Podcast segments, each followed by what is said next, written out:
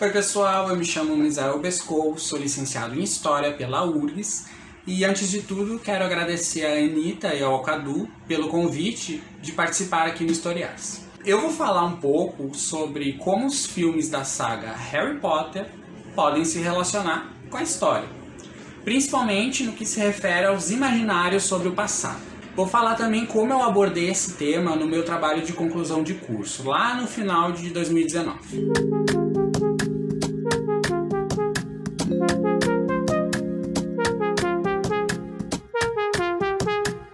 TCC, eu discuti os usos do passado e os imaginários sobre nazifascismo e autoritarismo em quatro filmes de Harry Potter: Câmara Secreta, Ordem da Fênix e Relíquias da Morte, partes 1 e 2. Eu abordei a construção de imaginários relacionados ao fenômeno nazifascista e ao autoritarismo na Europa entre as décadas de 30 e 40 do século XX, a partir de três eixos: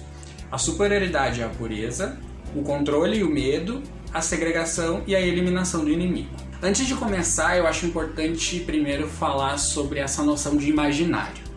Grosso modo, imaginário pode ser entendido como o conjunto de imagens, visuais, mentais ou verbais, sobre uma determinada coisa ou acontecimento que ficam guardadas no inconsciente coletivo de uma sociedade. O imaginário, que aqui no nosso caso se refere a acontecimentos do passado, ele gera significados sobre esses eventos nas pessoas e modos de agir práticos na sociedade, atuando também na construção de representações e símbolos. Alguns autores, acho importante citar, que me guiaram na pesquisa relacionada ao imaginário foram Jacques Legoff, Cornélios Castoriades e Roger Chartier, e os brasileiros José da Assunção Barros, Márcia Janete Spig e Sandra Pesavento, só para citar alguns. Bom, a ideia geral do, do meu trabalho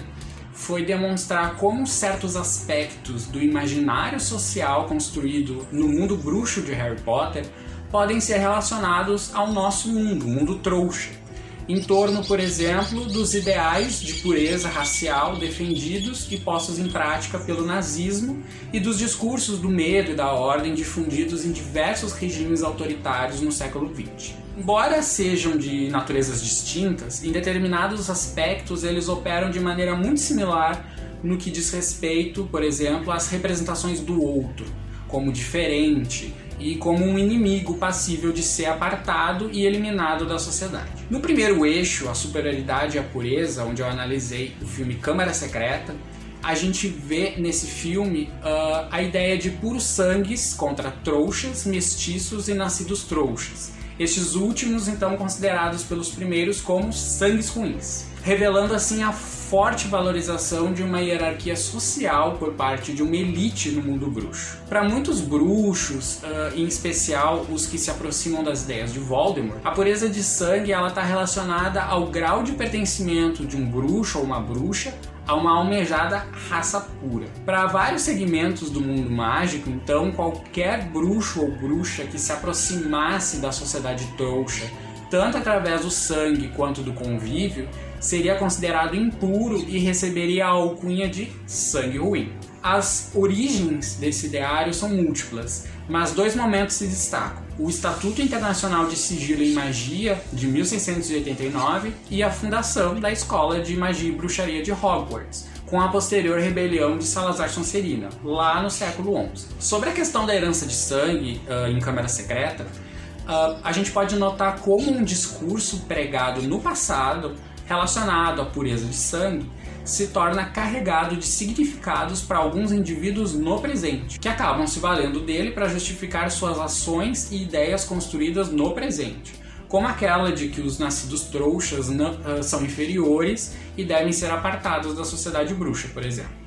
porque de fato não há nenhum outro elemento na narrativa que considere essa inferioridade senão o levantado a partir de um imaginário social construído historicamente. A ideia da pureza bruxa, apropriada e ressignificada por Voldemort e os seus seguidores, ela não nasce com eles, pois já havia surgido de maneiras distintas em diversos contextos históricos no mundo mágico, de acordo com as relações entre bruxos e trouxas vigentes em cada um deles. Já no paralelo nazi-fascista, o antissemitismo e o arianismo nazistas desenvolveram um imaginário social em torno de um fenótipo ideal nórdico, de uma ancestralidade germânica pura comum e da ideia de que a nação e o povo alemães não poderiam ser contaminados por outros povos e etnias considerados inferiores. A ideia da pureza racial ela foi empreendida pelos nazistas nas décadas de 30 e 40, mas ela não foi inventada por eles. Ela encontra diversos precedentes em épocas pretéritas, como por exemplo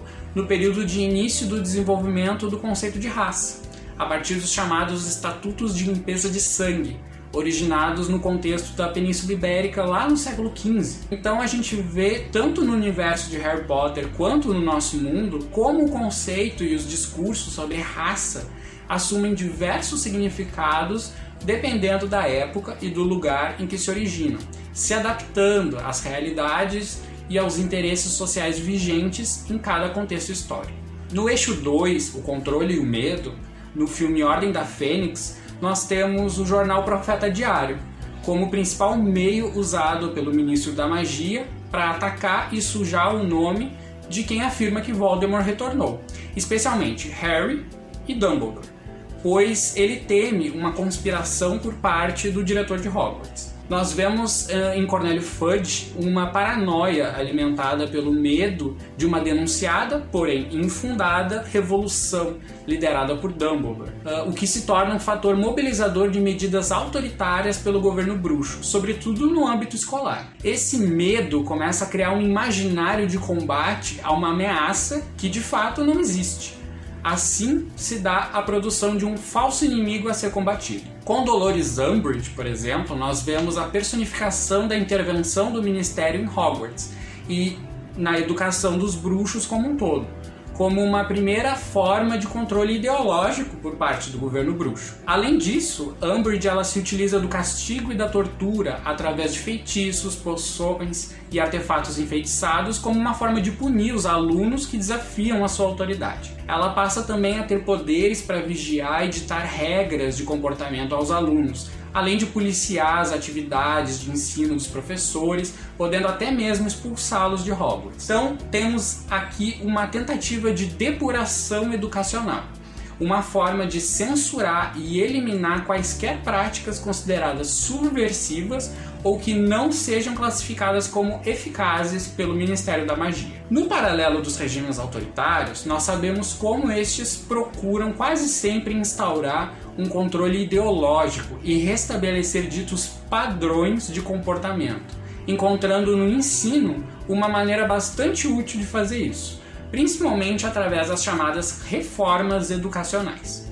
Um exemplo é o caso da depuração do ensino promovida pelo franquismo, lá na Espanha, mesmo antes do fim da Guerra Civil Espanhola, no final da década de 30. Através das instituições tradicionais, da escola e, sobretudo, da igreja, o franquismo ele passou a exercer um controle permanente sobre a formação intelectual, cultural, social e política do povo espanhol. Na, no filme Ordem da Fênix, a gente, pelo menos no campo educacional, pode encarar o intervencionismo do governo e as reformas no ensino encabeçadas por Umbridge como um movimento reacionário que pretendia impedir o exercício do livre pensar e legitimar a disciplina, a obediência e a ordem como os objetivos primazes da escola. No segundo eixo, a segregação e eliminação do inimigo, em Relíquias da Morte, partes 1 e 2, nós temos o Ministério da Magia sob o controle de Voldemort,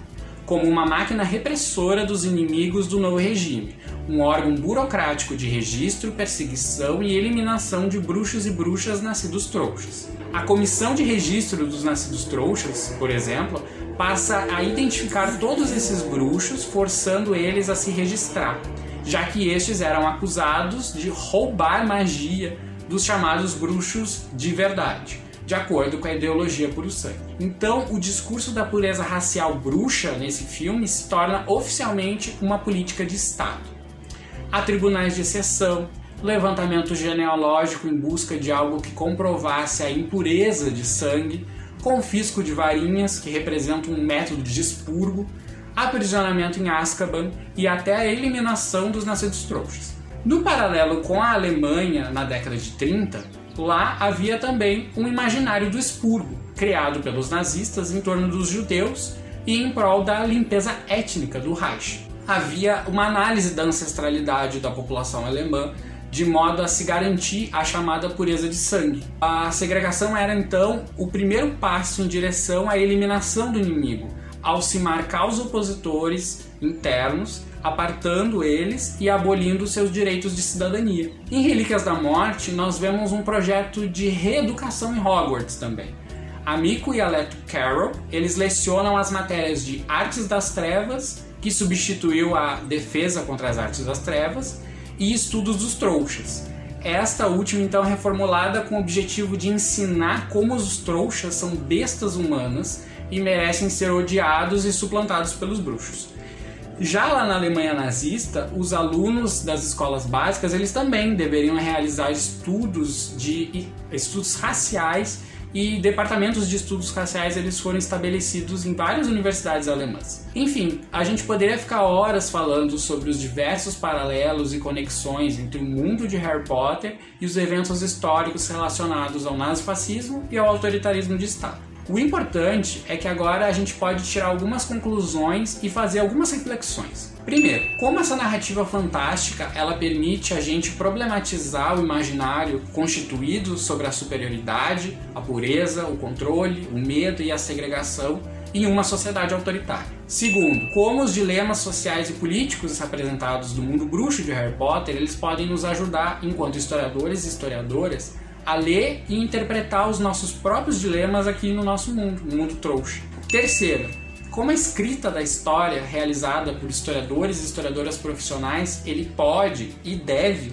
atuar sobre as demandas do presente, no que diz respeito à sua dimensão ética e política. A gente sabe que temas sensíveis como o nazismo e o holocausto, eles estão presentes no imaginário coletivo das pessoas e eles mexem com diversas emoções, medos, angústias e estranhamentos sobre esse passado tão recente e tão revisitado pela história. Por isso, e pelo fato de haver um reconhecimento imediato pelo público de algumas representações do autoritarismo em Harry Potter, é que esses filmes da, da franquia podem ser a porta de entrada para debates promissores em torno das diversas formas de resistência à opressão e da defesa dos direitos humanos, da diversidade, da democracia, além de mobilizar a ação por uma postura antifascista e antirracista em todas as nossas áreas de atuação.